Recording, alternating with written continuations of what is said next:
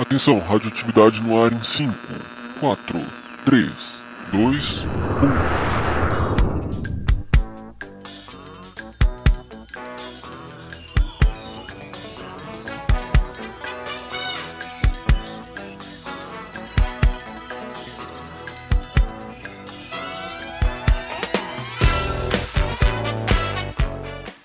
Saudações, meus amigos, sejam muito bem-vindos ao Radioatividade, esse podcast cuja ideia é bater um papo leve, descontraído, para que você possa ir escutar independentemente de onde você esteja. É, antes de começar, eu preciso fazer um agradecimento especial para a Francelle Araújo, que deu muita força aí, dando sugestões, dicas na hora de. Na, na hora em que eu estava desenvolvendo esse podcast. Fran, valeu demais. Eu também não posso esquecer de agradecer ao Acácio Filho, que foi numa conversa que a gente estava tendo via Twitter esses dias que deu o clique e eu pensei no nome Radioatividade. Valeu, Acácio, pela ideia aí, viu? Hoje pela manhã eu fiz uma visita lá aos estúdios da Rádio Jovem Pan para poder conhecer né, e encontrar aqueles que são meio que minhas referências no rádio brasileiro, o pessoal da equipe do Jovem Pan Morning Show. Conheci lá, encontrei José Armando Vanucci, Gustavo Poloni, Edgar Piccoli, Paulinha Carvalho, Dani Taranha, Gustavo Brau. Foi muito bom é, conhecer o pessoal, fui muito bem recebido. Foi assim, um, foi bem divertido, porque a gente sempre escuta um programa de rádio, mas acaba não tendo esse contato ali no ao vivo, né, para ver como é que a coisa realmente funciona. Foi bem divertido, gostei bastante e espero voltar mais vezes aí, pessoal. Valeu. E como esse é o primeiro episódio, não tem nenhum e-mail ou tweet de ouvinte para poder ler aqui no ar. Mas eu pedi pro pessoal mandar no Twitter algumas mensagens para que eu pudesse mencionar aqui e não deixar passar em branco esse momento de estreia. Eu recebi, na verdade, dois únicos tweets. Um do Matheus Bechá. Ei, Rafael, me manda o link do vídeo da sua ida ao SBT. Mandei aí, não tem nada a ver com o podcast, mas já mandei para ele. E Charles Robert mandou um oiê para todo mundo aí que tá acompanhando a gente nesse primeiro episódio. Só para lembrar que você pode mandar a sua mensagem via Twitter através da hashtag podcast radioatividade, beleza? Manda sua mensagem que no próximo episódio você pode aparecer aqui.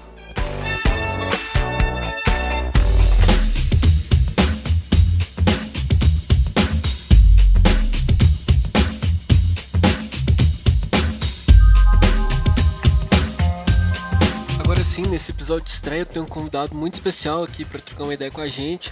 É o Felipe Sali. E aí, Felipe, beleza, cara?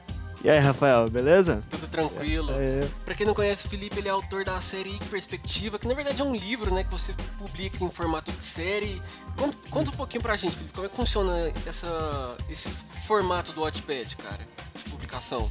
Assim, o Watchpad é um site canadense que agora tá começando a bombar no Brasil e eu sou o maior entusiasta desse site aqui no Brasil, né? Eu Entendi. sou o que mais apoia ele. É um. Você cria. É um YouTube de textos, eu costumo dizer. Então, no meu caso, eu criei a história, ela já tá toda pronta já, só que eu.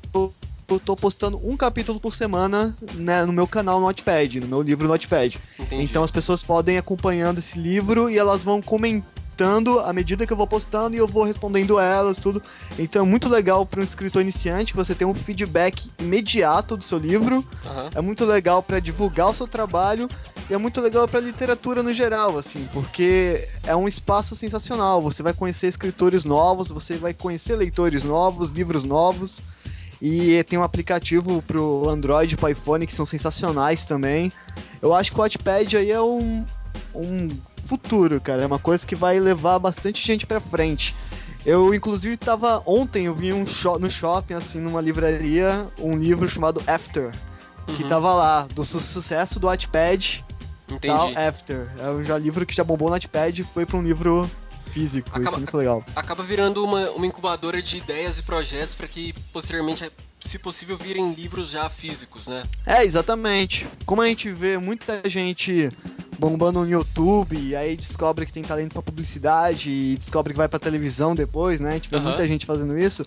O Wattpad ele funciona assim pra texto. É uma coisa que você vai encontrar. Muita gente vai começar pelo Wattpad. Eu tenho certeza que daqui a cinco anos eu tenho tanta gente talentosa, brasileiro mesmo no Wattpad que eu tô conhecendo agora, Entendi. que eu sei que daí vai vir muita gente que vai trabalhar com isso pra vida inteira. E agora falando sobre o Wiki Perspectiva, ontem eu fiz uma maratona de leitura aí para poder me atualizar, mas para quem não conhece, de que, que se trata essa história? O Wiki Perspectiva, eu criei história. É...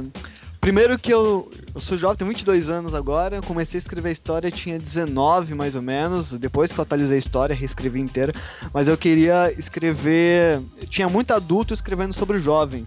E eu queria escrever um livro de um jovem escrevendo para os jovens, entende? Porque quando você está dentro do furacão, você. Você entende melhor, melhor né? as coisas. Sim, você percebe melhor as coisas. Porque a geração também nunca é igual, né? A geração Sim, anterior viveu outros conflitos. E então o Ikki é um garoto poeta que ele escreve as poesias escondidas do seu pai machista, dos seus amigos machistas. E ele vai conhecer uma cantora andarilha chamada Samaris, que vai lhe ensinar que ele não precisa ter medo da sua arte, não precisa ter medo de ser quem ele é. E no meio disso eu boto todos os conflitos dos adolescentes desse livro. Então tem a questão da gravidez na adolescência, a questão do bullying, a questão do conflito com os pais, né? Porque às vezes tem um choque de geração, a questão de você tem que arrumar um emprego, assim, você tem que decidir o que você vai ser pra vida inteira, com 17 anos de idade, você não sabe nem que você, quem você é direito. Em tu, tudo isso tem embalado nessa história de amor que é o Ike Perspectiva, que é o Ike, que é o Ícaro, né? Apelido de Ícaro. Entendi. E pelo que eu vi também no, no, no, na história, você faz muito uma ligação com música, né? Então, por exemplo, você faz ali referência com Beatles, é, The Cure, né? E, então, tipo assim, acaba se tornando meio que uma, uma característica que você se coloca no, na história, né? Você também tem muita influência da música na hora de ter esses insights, essas ideias? Como é que funciona para você? Sim, cara, eu sou uma pessoa muito musical. É, quando eu me formei na escola, fiquei dois anos só com uma banda de rock tocando por aí. Até que eu decidi que eu, o mundo do rock é muito louco para mim, eu não aguento, cara. Ficar acordado a noite inteira, viajar, essas coisas. Mas eu adoro música. E como uma das personagens é musicista, né? A Samaris é uma cantora, toca violão. A música ela engrenou na história e eu fico fazendo um paralelo, né? Tem um, uma coisa de metalinguagem dentro da música. Aham. Então, o Let It Be, ele, se você pegar a letra da Let It Be, tu vai ver que ela permeia o livro inteiro, mesmo que indiretamente. Entendi. E eu, eu gosto disso, cara. Eu gosto de inserir segredos na história e coisas que só a pessoa que ouviu aquela música vai reconhecer isso no livro. Eu acho isso bem legal. E uma coisa que eu, que eu reparei ontem durante a leitura é porque é justamente o que nós come- comentamos aqui no início da conversa, esse feedback que você tem dos leitores a cada capítulo publicado, né? Por exemplo, um, um trecho que eu achei muito interessante foi quando o, o pai do Ick pega o, o caderno de poesia dele e tal, né? E acaba rolando ali um, um sermão, vamos falar assim. E muita gente nos comentários falaram que, ah, se viram naquele momento, né? Como, como que você se sente te- vendo que várias pessoas acabam se identificando com o que você escreve? Sim, então, cara, eu tenho os melhores leitores do mundo, assim, eu amo meus leitores, sério. Ele- Eles são demais. Eu ganho cartinhas deles e desenho deles. Eu deixo tudo pendurado aqui no meu armário. Então eu tenho aqui um, um trecho do meu armário, tô olhando pra ele agora. Tem um monte de cartinha de leitor aqui, tem desenho meu que o leitor fez. Eu acho isso bem legal. Como eu falei, a questão de você ser um adolescente que escreveu para adolescente, ser um jovem que escreveu para jovem, e aconteceu essa identificação. Essa questão do pai é uma coisa que não aconteceu diretamente, mas é uma coisa que eu senti um pouco na pele. E quando eu vi que os leitores estavam comentando que eles também passaram por uma situação parecida, Uhum. e que eles estavam aprendendo a lidar melhor com isso por causa do livro, é tipo, é uma questão de missão cumprida, né? Você sente como escritor que está cumprindo sua missão. Isso é bem legal, cara. Porque Eu adoro meus leitores. ali vo- não é simplesmente uma história, né? Acaba se tornando meio que um, um empurrão motivacional para que quem tá lendo comece a, a superar seus desafios e esses, essas situações que provavelmente acontecem com várias pessoas que também se identificam ali com, com o Ick, né? E, cara, são no total 46 capítulos, não é isso? É, isso mesmo. É, ele, como eu escrevi em formato de livro, eu separei em capítulos maiores. Quando eu comecei a postar por série no Notepad, eu separei em capítulos menores. Entendi. En- então, eu meio que fui botando, mas vai ser isso, vai ser 47 capítulos no total. 47, que sai agora dia 30 de novembro o, o último, é isso? Dia 30 de novembro vai sair o último, o capítulo final. E aí o livro ele vai ficar disponível inteiro na íntegra para as pessoas entrarem e lerem ainda. Tem algum algum teaser, sem dar muito spoiler, do que, que vai acontecer nesse último, nesse último capítulo? Ou, ou você ainda tá guardando as sete chaves? Cara. Se não quiser falar também, não precisa não. Eu, ó, eu posso falar algumas coisas. Eu, o capítulo ele vai ser um pouco maior do que o normal, do que os capítulos normais. Uhum. E eu tenho certeza que ah, não vou falar mais nada, é isso aí. Beleza. Eu sei, eu sei que alguém não vai gostar do capítulo final, cara, mas é como eu digo, você não pode brigar com os finais. Os finais, eles simplesmente acontecem, eles têm que ser coerentes com toda a jornada da é história, lógico, né? Tá certo. E quando é que sai a versão impressa desse livro? Vai virar ou não? é, as pessoas perguntam muito isso. Então, eu tô conversando com os editores, mas é, é bem difícil, né? O mercado editorial no Brasil é uma coisa complicadíssima ainda. Uhum. Você pega 80% dos livros lançados são ainda internacionais, e aí tem a questão de ser muito novo, os caras ainda olham um pouco torto para mim. Mas, é, ainda por conta desse público que eu criei no Notepad, eu tô tendo um pouco mais de abertura para conversar com eles. Eu não tenho nada fechado, mas eu digo para as pessoas esperarem e encher o saco das editoras. Pode mandar e-mail para editora falando que você quer ir que perspectiva, cara. Eu quero publicar, eu quero ser escritor para sempre. Felipe, eu vi aqui que a Samaris agora também ela tá no Instagram, né? Como que funciona isso de tirar um personagem ali do papel para esse mundo entre aspas real? Então, é, eu tô testando um novo formato aqui que eu quero criar o que eu chamo de personagem tridimensional. Então a Samaris, que é uma das personagens principais do livro, ela tem uma conta no Instagram, mas não é uma conta Instagram de divulgação do livro, é uma conta como se fosse a personagem postando coisas relacionadas a ela mesmo. Então, ela só vai postar uma foto que ela mesma pode tirar em algum lugar que ela está no livro, assim, de lugar físico. Uhum. E ela também só pode escrever legendas da forma como a personagem escreveria, não sou eu, a forma como ela escreve. Então, ela também está curtindo fotos por aí no Instagram, que são fotos só que tem a ver com a personalidade dela, e se você comentar na foto dela, vai responder essa Mari, você vai estar interagindo com a personagem. Eu acho isso bem legal, cara. É a personagem na, na vida real. Sim, eu, eu, não, eu não vi outra pessoa fazendo isso por enquanto. Deve ter alguém que teve essa ideia também. Eu queria encontrar também para fazer uma comparação. Mas acho isso bem legal. Se isso der certo assim, eu vou expandir. Aí vou criar o Twitter pro personagem, criar isso tem possibilidades limitadas, cara. Como como criador, assim, isso me fornece. Eu acho que o escritor ele tem que brincar com as ferramentas que ele tem em mão agora. Eu, só, eu acho que, tipo, o Fernando Pessoa não fez isso porque não tinha essa, isso na hora, não é porque ele é um cara super tradicional. Sim. Entende?